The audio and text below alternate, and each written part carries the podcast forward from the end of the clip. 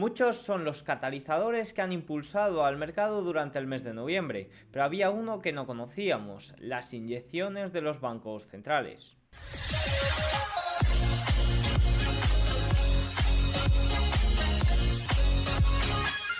Muy buenas a todos y bienvenidos un día más al canal. Hoy es martes 5 de diciembre de 2023 y en este momento son las 21.25 hora española, 15.25 horario ET. El día de hoy hemos tenido un movimiento prácticamente plano en el S&P 500, hemos tenido un rebote de las 7 magníficas y una ligera corrección del Russell 2000, un movimiento quizás contrario a lo que vivimos en el día de ayer. Sin embargo en Europa sí que hemos vivido un día al alza, sobre todo impulsado por comentarios por parte de unos miembros más hawkish del Banco Central Europeo. Incluso el DAX alemán ha alcanzado máximos históricos. Dicho esto, sin duda el gran punto que hemos conocido en el día de hoy es que en el mes de noviembre hubo inyecciones por parte de los grandes bancos centrales que evidentemente acompañan a esos indicadores alcistas que vimos durante todo este mes de noviembre, esos catalizadores que impulsaron al mercado, que sí, es cierto, estos datos de los bancos centrales los conocemos a posteriori, pero hubo multitud de indicadores que invitaban a un rebote. Si no, le invito a ver vídeos antiguos eh, del canal, sobre todo a finales de octubre, los dos últimos fines de semana de octubre, ya había grandes indicadores, tanto CTAs como niveles de recompra máximos, como eh, posiciones cortas de los head funds que indicaban a una subida, a una subida, una posible subida masiva en caso de que entrara en juego pues todas esas compras que tenían preparados los CTAs, todas esas eh, cierre de cortos masivo. Así que bueno, dicho esto, vamos con los datos. Empezamos con los datos de PMI compuestos de, la eurozona. En el día de hoy hemos conocido tanto el PMI de servicios como compuestos servicios 48,7 cuando se esperaba 48,2 y compuesto 47,6 cuando se esperaba 47,1. Un dato por encima de lo esperado y un dato que muestra un poco pues la evidencia que nos estaban mostrando también los datos de manufacturas. Quizás se haya hecho suelo en estos datos recesivos, en estos datos contractivos de la eurozona. Veremos a ver porque puede ser un ligero rebote para luego continuar a la baja. Fíjense lo que nos dicen, que nos muestran estos datos más allá del simple número. Se están empezando a ver grietas en el mercado laboral. El mercado laboral sí que es cierto que se está enfriando y fíjense que hubo caídas por primera vez desde enero de 2021. Estos son los datos de empleo en este momento prácticamente más eh, fiables y más presentes, que suele ser un indicador bastante tardío de la situación. Las condiciones generales de la demanda siguen siendo suaves y para complicar las cosas hubo una ligera intensificación de las presiones de los precios, ya que los precios de entrada aumentaron al ritmo más rápido desde mayo. Esto sí que puede ser un problema eh, con esa última milla la inflación que se llama, que, pueda quedarse ahí algo eh, encallada y que haga que en futuros meses, en futuros años, pues pueda haber, eh, surgir de nuevo eh, problemas, se tengan que mantener los tipos niveles más elevados o incluso de nuevo repuntar. De momento parece que se está haciendo un suelo, ya nos han dicho desde PMI que, bueno, que es complicado, sobre todo por esos movimientos heterogéneos en los datos de eurozona. Por ejemplo, el dato de España fue inferior a lo esperado, en, cambio Alemania, eh, Francia y, el global de la eurozona, pues ha mostrado un dato superior a esperado que muestra un ligero eh, repunte, muy ligero, pero ligero repunte. Veremos eh, si arranca de verdad, que, la verdad que es difícil en este momento, sobre todo con la situación macro y debilidad económica que vive, vive la región. Pero bueno, un primer arranque puede ser relevante y sobre todo los servicios, que es lo que más pesa. En Estados Unidos los servicios están en terreno de expansión. 51 eh, por encima de 51. Ahora lo vamos a ver. Más cosillas de Europa. Hemos tenido comentarios por parte de eh, Isabel Schnabel, que es uno de los miembros más hawkish del Banco Central Europeo, que de hecho el 2 de, el 2 de noviembre afirmó que la última milla de inflación será más difícil y en el día de hoy ha dicho que se descartan las subidas de tipos o prácticamente ha descartado subidas de tipos debido a una caída notable de la inflación. Evidentemente que uno de los miembros más hawkish, más duros del Banco Central Europeo diga esto, pues invita a subidas como esto hemos tenido y sobre todo invita a que las probabilidades de bajadas de tipos se acerquen. Se han, bajado, se han acercado tanto que VS advierte de que el Banco Central Europeo puede llegar a tener que recortar tipos antes de tiempo. De momento, los datos de PMI indican un posible suelo, pero evidentemente cuanto más tiempo estén los tipos en estos niveles, esto rápidamente se puede girar de nuevo a la baja.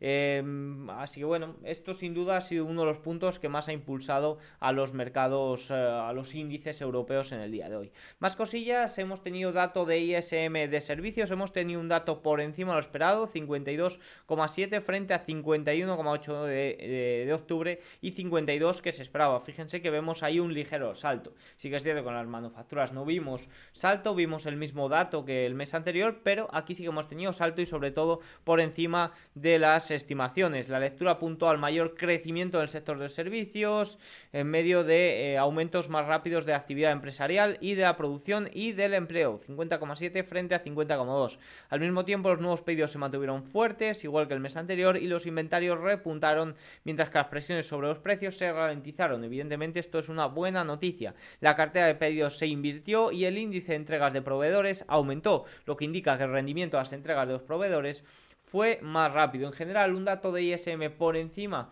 de lo esperado que ha, superado las estimaciones ligeramente y que se ha visto camuflado por esto, por el dato de ofertas de empleo JOLS, que al igual que el mes pasado ha reaccionado el mercado ante ello. Fíjense que el número de ofertas disminuyó en 617.000 con respecto al mes anterior, situándose en 8.000 eh, en 8.733 millones en octubre, lo que supone el nivel más bajo desde marzo de 2021 y que queda por debajo del Consenso, 8.000, no, 8,73 eh, millones en octubre.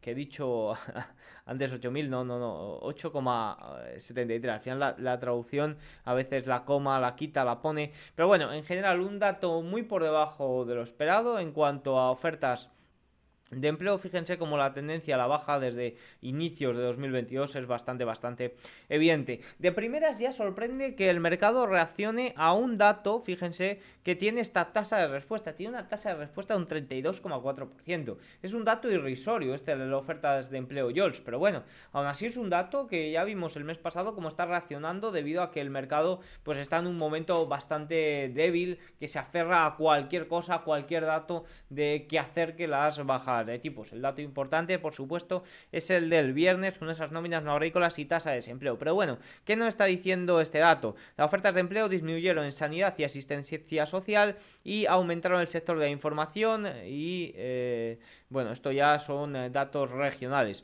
Sobre todo, puntos importantes que nos comenta Timiraos, la proporción de vacantes por cada trabajador desempleado cayó a 1,3, volviendo muy cerquita de ese nivel prepandemia del 1,2. La tasa de abandono del trabajo, un mayor número de abandonos puede ser señal de un mercado laboral tenso, se mantiene cerca de sus máximos prepandémicos. Esto también ha corregido, fíjense los niveles que estábamos previo a la pandemia y al final este dato lo que significa es que si hay más gente que deja el trabajo, eh, eh, es gente que eh, pretende buscar o pretende encontrar trabajo de igual o mayor rango de una forma muy rápida. Por tanto, que esto disminuya, pues nos muestra que el mercado laboral no está tan ajustado como en estos momentos que se hacía en mayor medida. Las tasas de contracción han disminuido y se sitúan en niveles iguales o inferiores a los registrados por la pandemia. Y luego ya por último, comentar alguna cosilla relevante de este dato de ofertas JOLS. Fíjense cómo durante todo el año 2023, al igual que sucede en las nóminas, los datos se han revisado tremendamente a la baja. Sí que es cierto que ha habido alguna revisión al alza en el dato, pero sobre todo han sido datos muy revisados a la baja. Fíjense junio, que junio también fue revisado en las nóminas muy fuerte. De hecho, las nóminas creo que eran 200.000 y pasaron a solo 100.000. Por tanto, las últimas revisiones están siendo a la baja, lo que nos muestra que, ojito, que aquí Biden, aquí el BLS está tratando de hacernos creer una realidad en el mercado laboral que quizás no existe o que no existe con datos tan bonitos como nos están intentando vender. Dicho esto, vamos con uno de los puntos más importantes del día de hoy, que ha sido esas inyecciones que nos ha dado a conocer Goldman hoy sobre los de los bancos centrales durante el mes de noviembre. He visto que era un informe que había salido el día 27, pero no nos había llegado. De hecho, nos ha llegado en el día de hoy y no hemos sido los únicos a los que nos ha llegado porque yo esta noticia no la he visto o Goldman no lo ha, Goldman lo comentaría, pero no, ha, no, no salió. El paper ha salido con, con fecha del 27 de noviembre, pero no, no nos ha llegado ni a nosotros ni a muchos analistas que lo he visto comentar también en el día de hoy. Sobre todo, ¿qué nos dice que hubo inyecciones de liquidez de los bancos centrales en el mes de noviembre? Según los cálculos de Goldman, noviembre, en noviembre los bancos centrales del G4 más el Banco Popular de China hicieron una inyección de liquidez de 350 mil millones en términos de dólares. Lo del Banco de China ya lo sabíamos y eh, nos dice que esta fue el tercer aumento mensual más grande este año después de enero y marzo de 2023. Fíjense que si nos vamos al gráfico y ponemos el S&P 500, ponemos enero eh, y marzo, vemos en marzo un interesante rebote justo durante todo el mes, a mediados de marzo, y vemos en enero como también hubo un interesante rebote del eh, mercado de S&P 500 y vemos curiosamente como en noviembre también ha habido un rebote, por tanto, vemos como los rebotes suelen coincidir mucho con estos con estas inyecciones por parte del Banco Central de los bancos centrales en general. Y evidentemente pues es algo es algo obvio. Sí que es cierto que he leído, sobre todo cuando lo he comentado y cuando he hecho escrito el artículo en Sanity Markets, que bueno, que, se comenta ya a posteriori, evidentemente los movimientos de los bancos centrales los conoces a posteriori, pero sí que es cierto que tanto en marzo como ahora, como en enero, como también en septiembre del año, en septiembre-octubre del año 2022, que fíjense que si nos fijamos aquí también hubo un salto, también hubo inyecciones por parte de los bancos centrales, eh, sí que es cierto que hay muchos indicadores contrarios que indican a un rebote. Y ya sabemos que estamos en un mundo ahora mismo, estamos en una situación a nivel de mercado en el que el mercado se ha vuelto totalmente drogadicto y el mercado actúa de en función de la liquidez, de las inyecciones de liquidez final el mercado yo siempre digo que se ha vuelto drogadicto y no le puedes quitar su droga. Y a cualquier corrección, ante cualquier reacción, desde el año 2008 se reacciona inyectando, ante cualquier corrección se reacciona inyectando liquidez por parte de los bancos centrales, tomaron esa medida y en este momento pues han creado un mercado totalmente drogadicto que reacciona evidentemente a las inyecciones de liquidez de una forma totalmente brusca con recuperaciones en V y eh, ese es el mercado que tenemos y hay que actuar eh, conforme a él. Fíjense que, cuando estábamos aquí a finales de octubre hay numerosos vídeos en el canal, hay varios eh, de los fines de semana hablando de numerosos indicadores, CTAs, eh, head funds, composiciones cortas, recompras masivas. Había numerosos indicadores que invitaban a, a la posibilidad de un rebote, pero evidentemente un rebote tan fuerte pues no sería posible sin unas inyecciones de liquidez tan fuertes. Fíjense que hemos corregido, lo que hemos corregido en tres meses se ha recuperado en un mes. Quizás esa expresión de se baja en escalera eh, no, se, sube en escalera, se baja en ascensor, debería de ser al revés, se baja en escalera y se sube en ascensor, porque fíjense qué subidas, qué recuperaciones, que en un mes recuperas todo lo perdido en los últimos tres meses. Pues evidentemente hay que funcionar y hay que trabajar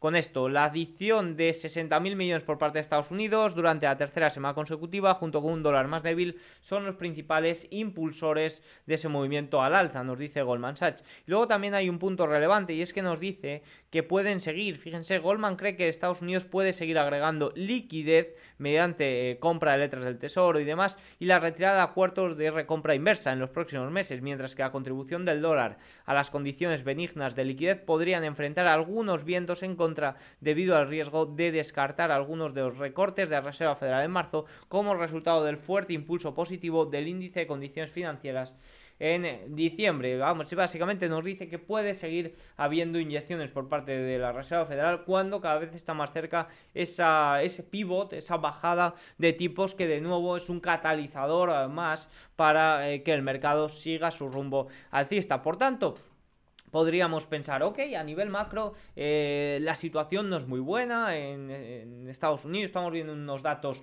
muy débiles, unos datos muy débiles que han servido de catalizador también porque acercan las probabilidades de bajadas de tipos, acercan también las probabilidades de mayores inyecciones por parte del banco, eh, de los bancos centrales, pero ¿qué ocurre? que datos realmente malos no van a servir de catalizador para el mercado y ahí es cuando las inyecciones de los bancos centrales cobrarán más importancia que nunca para evitar que el mercado caiga porque recordemos que en el año 2024 hay elecciones creo que nadie creo que ningún líder económico quiere ir a las elecciones con unos índices débiles con una bolsa baja, con una economía débil, con una inflación por encima del objetivo. Creo que nadie quiere eso. Por tanto, quizás de ahí esas, eh, no manipulaciones, pero esos datos, esas revisiones a la baja eh, que se están viendo en datos como por ejemplo de empleo, que nos lanza un titular muy fuerte, que al final es con lo que se queda la población. Ah, mira, el empleo está yendo fuerte. Sí, pero lo que no sabes es que eh, te están revisando datos de hace dos meses y están saliendo unas revisiones bastante, bastante pésimas. Eh, quizás dentro de dos meses, si seguimos esta tendencia, se va a revisar y el dato que nos han dado hoy, el titular que nos han dado hoy, no es para nada positivo. Por tanto, bueno, pues esto es relevante. Tenéis ahí el artículo en Serenity Market. No me ha dado tiempo a ponerlo en el informe para el vídeo, pero evidentemente saldrá en el informe en el Market Day que publicaré unas horas posterior al cierre de Wall Street. Por cierto, un de Market Day que lo voy a profesionalizar de cara a 2024. Tenéis aquí en el informe una encuesta que podéis rellenar para, ayudarme un poco a, a ver cómo, cómo enfocar el, el informe de cara al año nuevo lo tengo ya todo pensado, o sea que me da igual lo que respondáis, pero bueno, me sirve un poco pues para feedback, para ver un poco lo que pensáis. Pero sí que es cierto que va a haber grandes cambios, va a estar mucho más estructurado, se va a profesionalizar, al final van a entrar también eh, socios y por tanto voy a crear una estructura eh, un poco ya empresarial. Hasta ahora son informes de Diego Puertas, pues ahora van a pasar a ser una estructura un poco mayor y yo voy a pasar a ser el principal editor, pero como digo, eh, va a cambiar bastante y espero pero que para bien de cara ya a, tener un mejor rendimiento. Dicho esto, vamos con otro punto importante del día de hoy que son las recompras de noviembre. Evidentemente hemos tenido recompras masivas y sí, eh, ok, sabemos que han sido recompras récord en noviembre porque eh, ya ha acabado, sí, ok, pero durante la última semana de octubre hay un vídeo por ahí con los indicadores eh, que, indicaban a un rebote y uno de ellos era que la mesa de trading de VS estaba viendo que las recompras iban a ser masivas y así ha sido. Semana de máximos históricos en las recompras, segunda semana de máximos históricos en eh, las recompras por parte de datos que nos muestra Bank of America y evidentemente dos semanas de máximos y casi tres semanas de máximos por lo que hace es el mayor nivel, el mayor mes de recompras ha sido el mes de noviembre. Eh, algo totalmente obvio. ¿Qué ocurre? Mucho cuidadito porque este es un indicador alcista que también se agota el lunes 11 de diciembre y se extenderá hasta el 19 de enero la ventanilla de bloqueo de recompras. Por tanto, ahí va a cesar mucho esta actividad y, ya no va a ser un catalizador tan fuerte como el que hemos tenido el último mes. Más cosillas del día de hoy que han impulsado a valores como Tesla, que ha llegado a subir más de un 4% en el día de hoy. Creo que a última hora corrigiendo ligeramente. En Tesla hemos eh, conocido que eh, la venta de vehículos en China ha sido de 82.432, un aumento del 14,3% con respecto a octubre. Y si nos vamos a, eh, bueno, revirtiendo dos caídas consecutivas mensuales de ventas. Y si nos vamos a las matriculaciones, están siendo unas semanas bastante fuertes. Fíjense que la matriculación de seguros en China han aumentado y pone a la compañía camino a alcanzar las mayores entregas trimestrales de su historia. La semana pasada los registros de seguros de Tesla en China alcanzaron los 17.600, lo que supone un aumento de 5,4% con respecto a 16.700 de la semana anterior. Este recuento marca la quinta semana eh, completa desde que Tesla comenzó a entregar su renovado modelo 3 en China. Fíjense que en este gráfico compara las matriculaciones de Tesla con Li, con XPEF o con NIO. La verdad que evidentemente Tesla, el líder máximo, ya ha llegado a subir hoy un 4%. Ahora en el cierre de sesión veremos cómo se encuentra. El uranio no se detiene y alcanza su precio más alto desde 2008. También hemos conocido hoy un muy buen dato del IPC de Tokio que ha sido muy importante para luego el devenir del mercado porque ha sido por debajo de lo esperado. Fíjense que ha sido un 2,3%, se mantiene por encima del objetivo del 2%, pero ha sido un dato muy por debajo de lo que se esperaba y evidentemente este dato lo que ha hecho ha sido impulsar, o sea, ha sido lastrar a la baja los rendimientos a 10 años japoneses que tanto dolor de cabeza nos dieron en los meses de septiembre-octubre, que rompieron niveles del 0,5%, que era el límite estricto, luego se extendió al 1% y se acercó a ese 1%, y evidentemente eso generaba mucha tensión en los mercados de bonos mundiales. Esto es un gran alivio para ello. Más cosillas, el índice PMI Caixin de China aumentó 5,51,5% desde el 50,4% del mes anterior. Saben que este no es el dato oficial, pero es un dato también muy seguido que muestra una ligera recuperación en los servicios. No muestra lo mismo el dato oficial y el mercado del Hansen en el día de hoy ha corregido de nuevo a mínimos anuales, por tanto no se lo termina de creer mucho. La semana pasada el índice San 500 equiponderado registró el mayor número de entradas semanales en los últimos 10 años, algo que se extendió también en el día de ayer, que veíamos como el equiponderado tenía mejor comportamiento que el ponderado por capitalización. Y evidentemente la recogida de beneficios de las grandes de las 7 magníficas, ya nos decía Goldman en el día de ayer, están fluyendo hacia estas compañías. Por último, noticia importante del día de hoy, Moody's ha rebajado la perspectiva de calificación crediticia soberana de China de estable a negativa. De debido, bueno, pues hay muchos motivos que afectan en China, desaceleración del sector inmobiliario, desaceleración económica, pero sobre todo el más relevante es la deuda. Eh, fíjense que eh, nos dicen riesgos, eh, con esos riesgos a la baja derivados de la carga récord de deuda en China, que ahora supera con creces el 300% del producto interior bruto. Evidentemente esto es un factor que pesa muchísimo. Dicho esto, vamos con el cierre de sesión.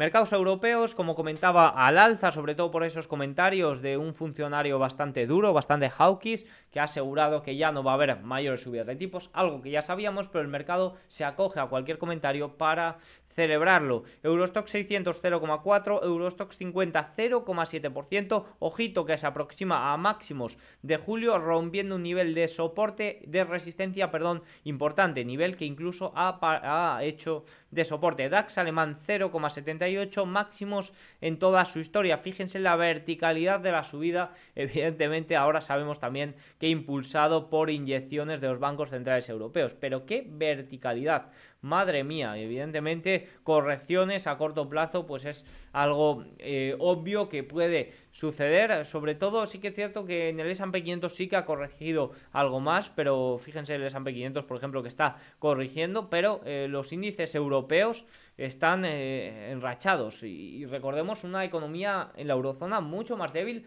que la de Estados Unidos, porque la de Estados Unidos estamos conociendo datos débiles de cara al cuarto trimestre, pero recordemos que el Producto Interior Bruto del tercer trimestre fue de, superior al 5%, por tanto podemos hablar en Estados Unidos de debilidad económica, pero en la eurozona estamos hablando de recesión, pero bueno, ya saben que el mercado va un poco dispar a lo que ocurre en la economía y sobre todo en mercados tan importantes, o sea, tan globalizados como lo están siendo en este momento, eh, que, no tienen ingresos o que muchas compañías que cotizan en un país tienen también un flujo de ingresos relevante de otros países. CAC francés 0,74, IBEX 35 0,59% y es que si nos cogemos los 10 principales valores del eh, IBEX 35 que tiene un peso de casi un 70%, pues fíjense, Iberdrola, Inditex 0,42, eh, Santander totalmente disparado, 1,87. BBVA en el día de hoy corrigiendo ligeramente, pero, pero totalmente disparado la mayoría de valores con eh, mayor peso. Fíjense que si continuamos,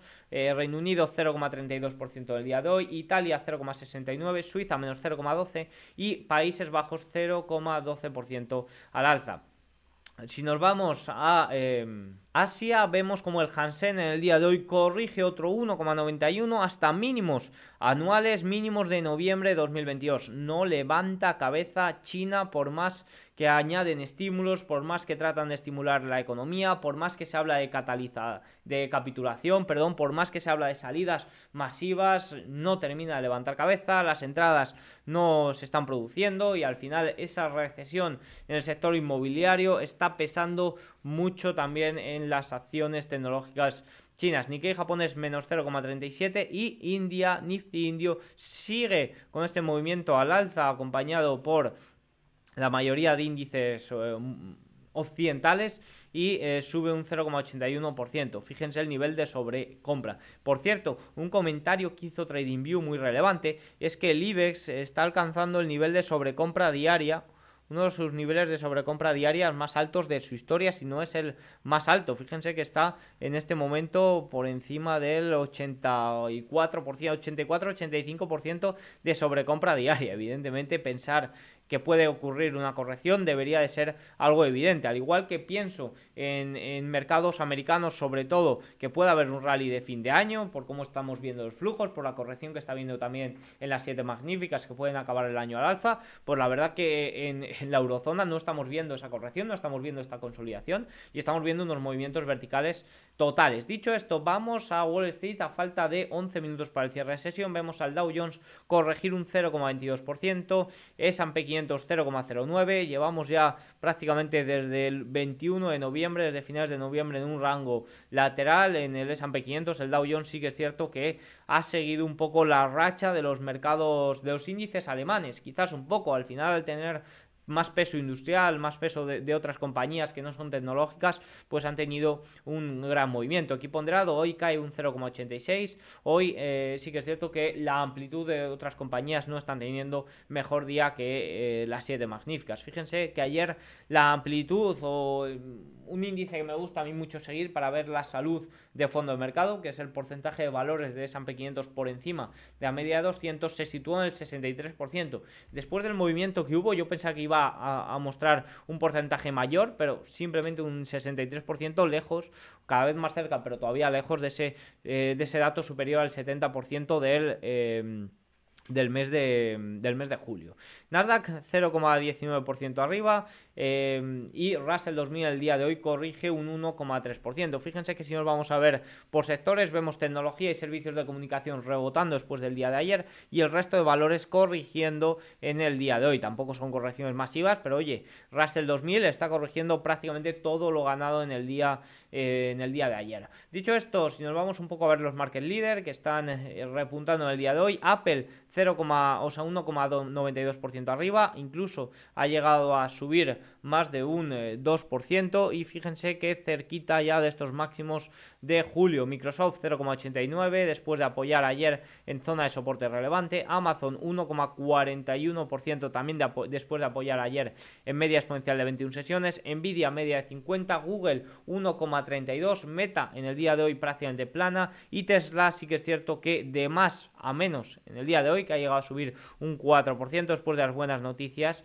se está viniendo abajo y nos está dejando una mecha bastante fea al alza. De momento tiene que romper en algún momento, ya sea al alza o a la baja, esta bandera que está formando. Dicho esto, si nos vamos a lo más importante del día de hoy, los rendimientos corrigen, alcanzan mínimos desde septiembre, después de que en primer momento, en primera instancia, corrigieran los rendimientos japoneses. Eso ya de primeras fue un alivio. Rendimientos europeos también eh, de referencia, el alemán corrigen hasta niveles de mayo este año 2023 y los americanos a 10 años, el que más sigo, el más importante en este momento, continúa la corrección. Por tanto, un movimiento plano, una consolidación en este momento de la renta variable, pero que está eh, teniendo puntos positivos como es esa corrección de los rendimientos y ese alza también de los bonos que sin duda alivia mucho a fondo de mercado y en cuanto haya eh, tirones al alza pues lo podría hacer muchísimo muchísimo mejor. De momento consolidando sobre todo por esa corrección por esa consolidación que estamos viendo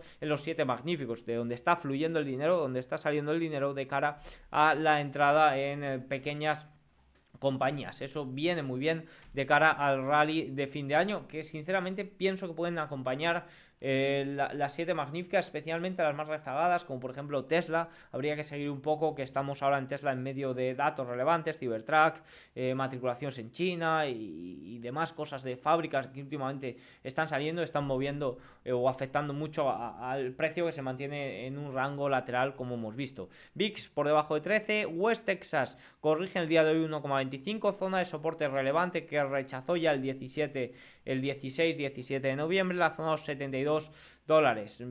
En el petróleo hoy tampoco ha habido muchas filtraciones, pero estamos constantemente con filtraciones.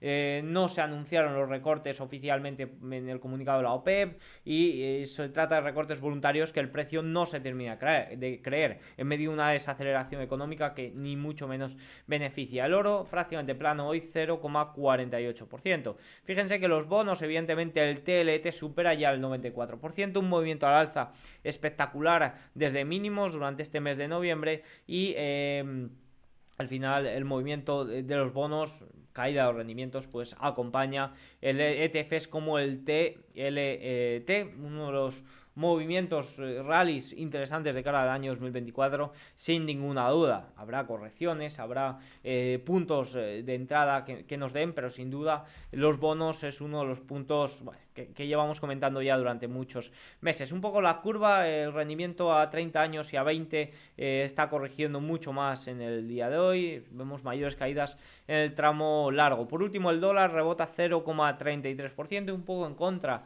de lo que están haciendo los rendimientos pero sí que es cierto que tiene niveles de resistencia muy relevantes por encima. Por último, y antes de despedirme, tenemos que comentar lo que ocurre mañana en Eurozona, ventas minoristas, dato importante, aunque será un dato muy ya sea positivo o negativo, será un dato sin más. Y en Estados Unidos tendremos también datos de empleo de la consultora ADP, también mucha reacción tuvimos el mes pasado, o sea que se espera reacción, ya que en este momento el mercado lo que está esperando sobre todo son esos datos de empleo que parece ser el único indicador que queda para mostrar de verdad una desaceleración económica, aunque muchos ya llevamos viéndola en el empleo también durante bastantes meses. Tienen todos los datos, espero que os haya gustado el vídeo, si es así hacedmelo saber con un like, un comentario y nos vemos mañana. Chao.